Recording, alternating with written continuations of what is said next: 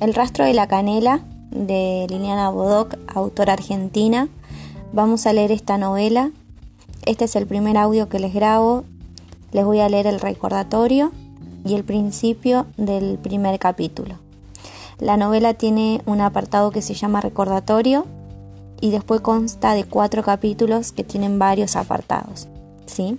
Les voy a leer el recordatorio y un poco del primer capítulo.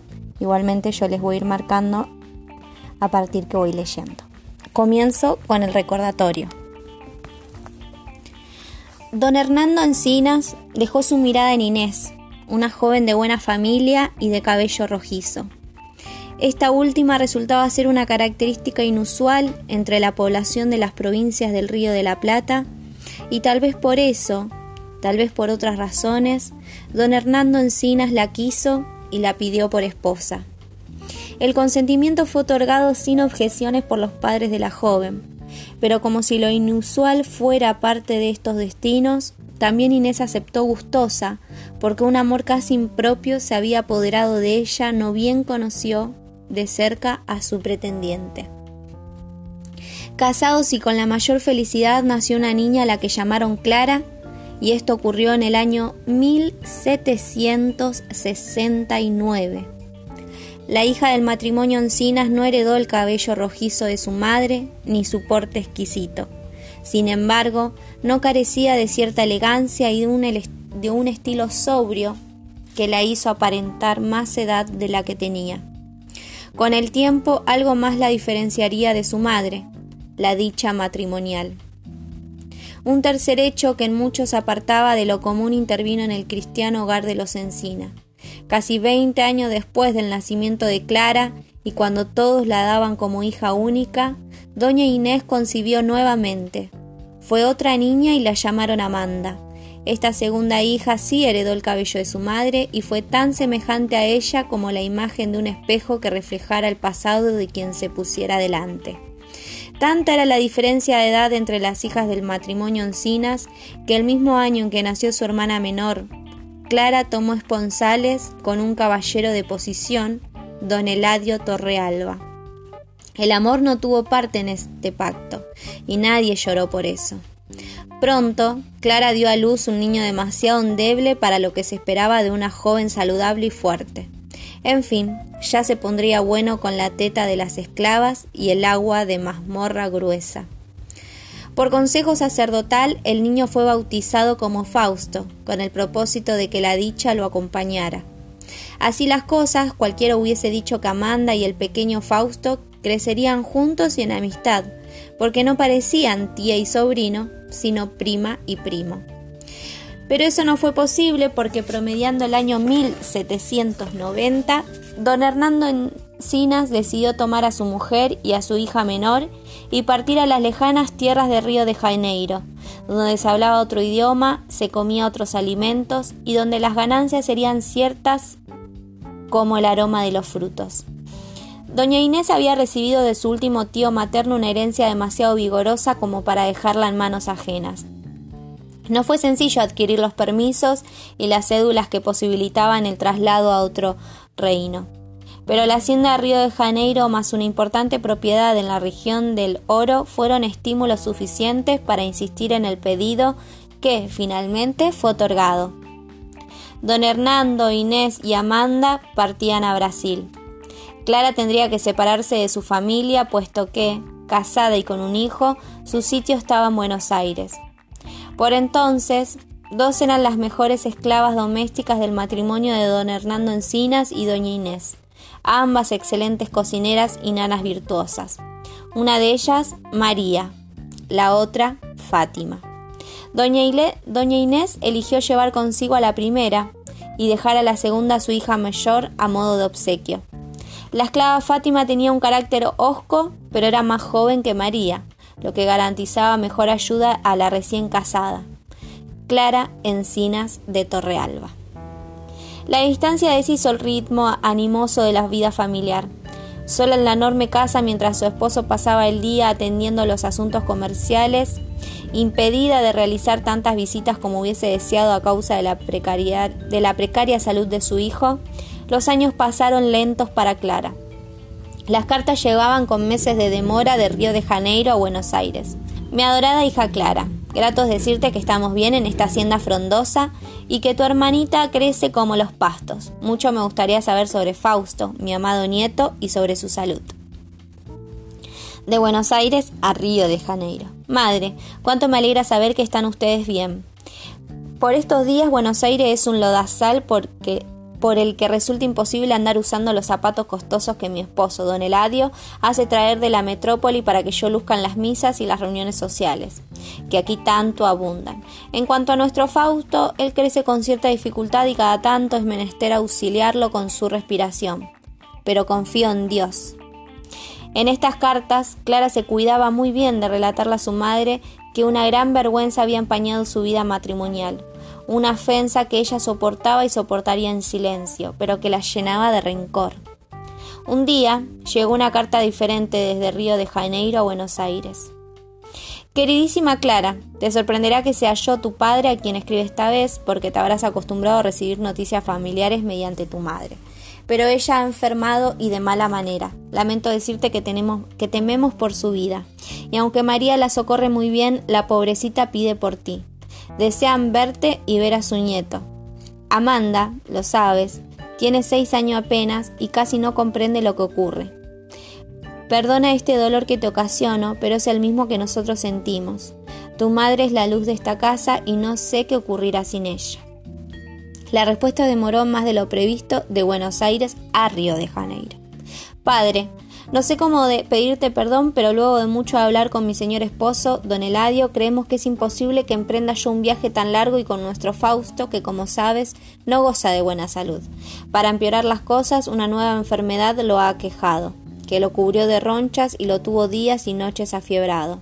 Pensarás que yo podría dejarlo al cuidado de Fátima, pero ella misma ha parido hace poco y temo que descuide a mi niño por cuidar a su negrita recién nacida. Rezaré por mamá con fervor. Luego de la muerte de doña Inés, las cartas se hicieron cada vez más distantes y difíciles.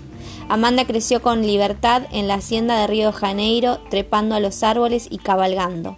Clara tomó forma de mujer adulta, participando en todas las tertulias honestas de Buenos Aires, y siempre acompañada de Fausto, cuyo rostro había quedado definitivamente marcado por la enfermedad, y cuya salud jamás terminó de fortalecerse.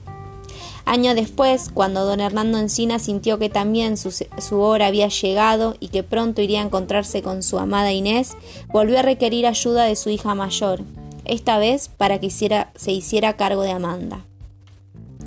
Clara, esta hacienda y todo lo que en estos años conseguido debe ser repartido entre Amanda y tú equitativamente. No debo ni decir que en tanto ella no se despose, serán ustedes quienes manejen su herencia. Pero dejo en tus manos el cuidado espiritual de tu hermana. Tiene 19 años de niña contra tus 39 años de mujer y dama. Creo que será prudente que la lleves contigo a Buenos Aires. Sin mi cuidado se transformará en un animalito salvaje. Ya verás que de algo eso tiene. Sin embargo, es una hermosa muchacha, dulce y sana, a la que no te costará casar. Solo me resta pedirte que le permitas llevar consigo a la esclava María. Las dos se apegaron desde la muerte de Inés y son inseparables. Salúdame a tu esposo y a mi nieto, voy con tu madre.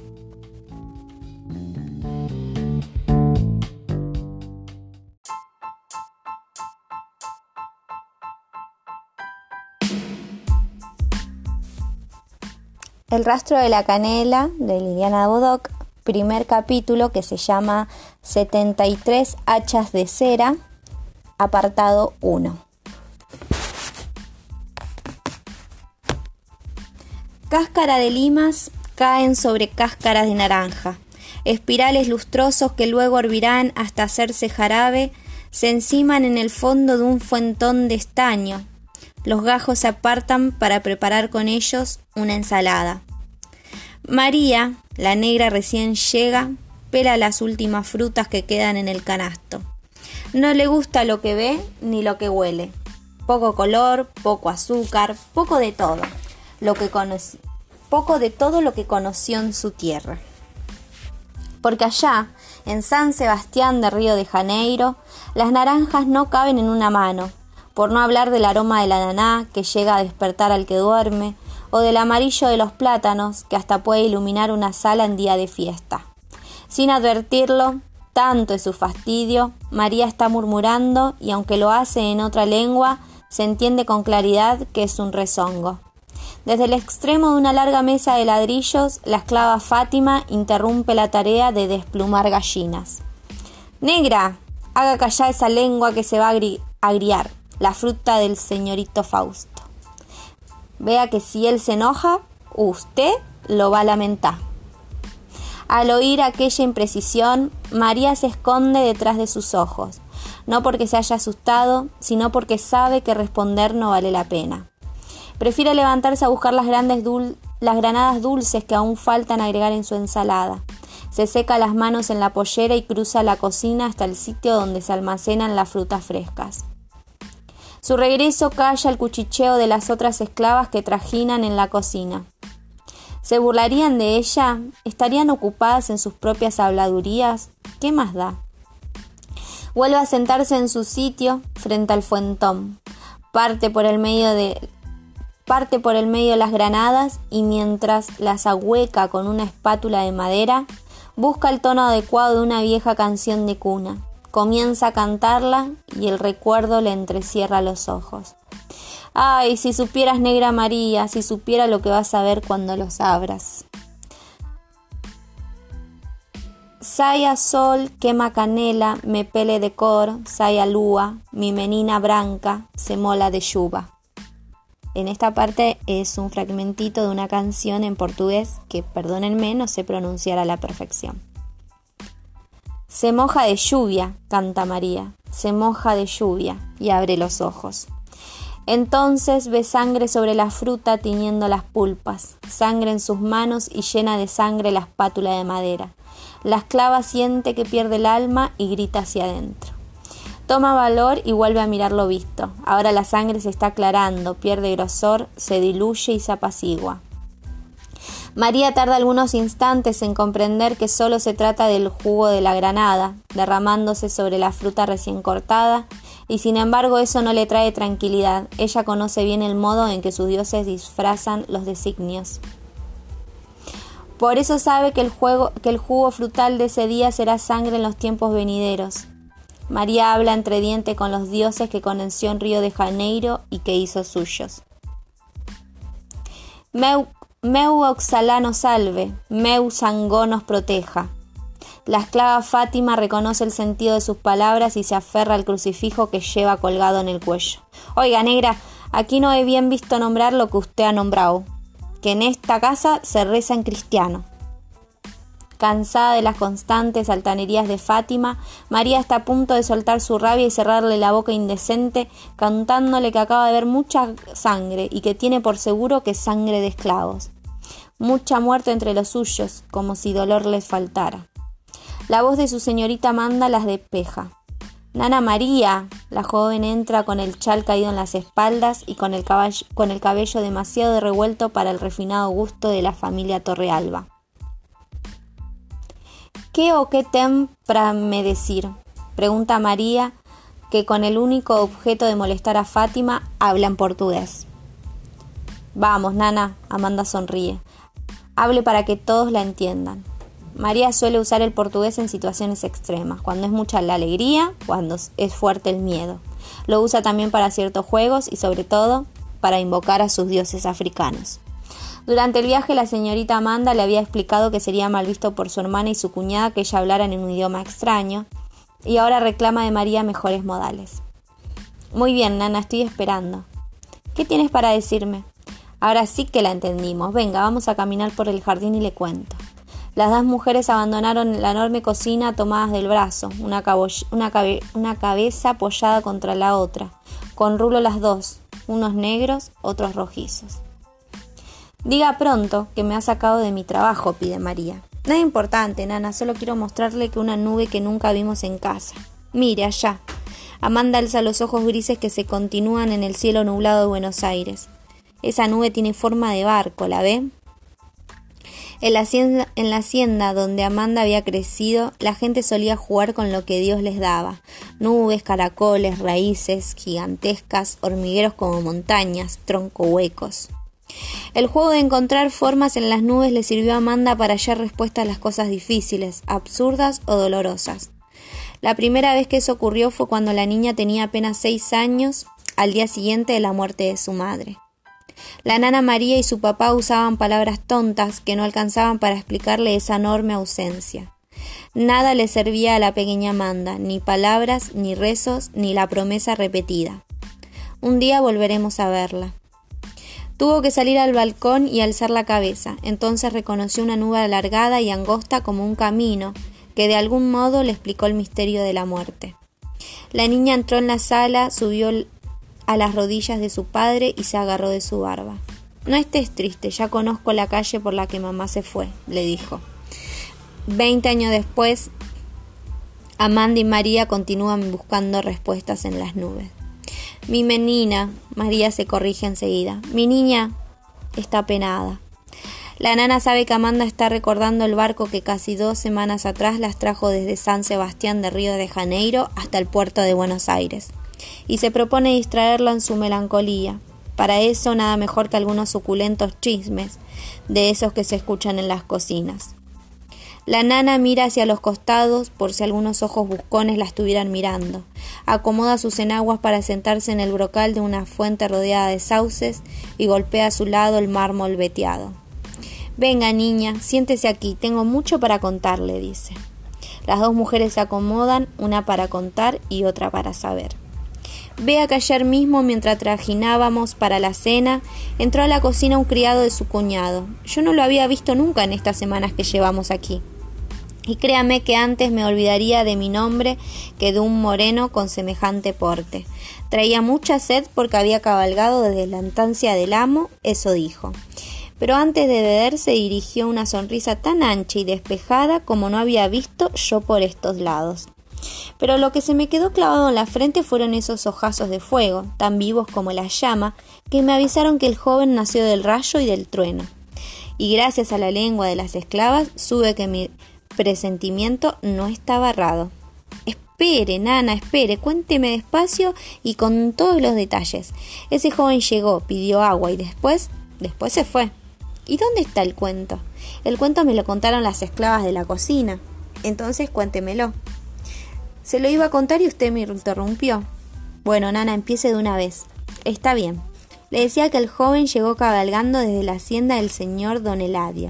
Saludó a cada una de nosotras, pidió agua y se fue.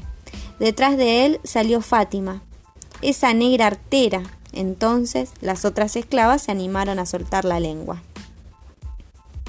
¡Qué buen mozo es! Y qué buenas maneras. María aprovechó el entusiasmo para averiguar sobre el criado que acaba de conocer. Pero no será esclavo de la casa, porque no lo he visto nunca. Es que Tobía no es esclavo como usted y nosotras. Las dos esclavas se rieron con complicidad. Contar sobre la vida de los amos era como bailar con los tambores. Ágiles se acercaron a María y se arrodillaron a su lado, a punto de develar la gran vergüenza de la familia Torrealba.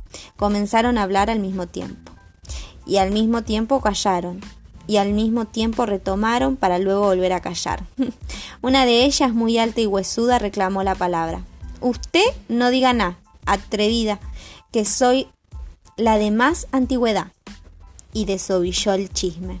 El mulato se llama Tobía y tiene su historia. Me acuerdo como si fuera hoy. Llegó el amo Eladio con una esclava que había comprado y el ama Clara diciendo que para que la traía si no sabía la lengua ni cocinar. Y el amo que sí, que hacía falta para ayudar y que por poca diferencia había comprado a la negra y al, al niño que ella tenía. Y el ama que no, que era una negra fea, y el amo que sí, y el ama que no. Pero don Eladio puso su voluntad por delante, la negra y su hijo se quedaron aquí. Se llamaba Veridiana Tatamuez, y de fea no tenía ni esto, y si no, pregúntale al amo que al poco tiempo subimos que el mulatito era suyo, y aquí mismo en esta casa los amoríos entre don Eladio y Veridiana continuaron hasta que la negra murió de una enfermedad y abandonada a sus dolores. Tobía se quedó aquí con el apellido de su madre, Tatamue. El amo siempre ha tenido miramientos con él, a veces parece quererlo más que a su hijo legítimo, el señorito Fausto. Sentada en el parque junto a María, Amanda demora en aceptar lo que ha escuchado. No es cierto, Nana, no puedo creerlo. Créalo porque es bien cierto. ¿Y mi hermana sabe eso? Todos lo saben, pero shh, calla. Amanda deja la mirada fija en un punto, no sabe ni qué pensar, ni qué sentir. La nana María no había imaginado que un chisme tan viejo apenar así a su niña. No me se va a quedar pensando, ya pasó lo pasado y ahora todo está en su sitio. La nana María se golpea la frente. Y hablando de sitio, el mío está en la cocina y allí me vuelvo. Amanda la mira alejarse. Lo que, su lo que acaba de contarle le hace pensar en los muchos años de dolor que su hermana había pasado, y ellos sin saberlo.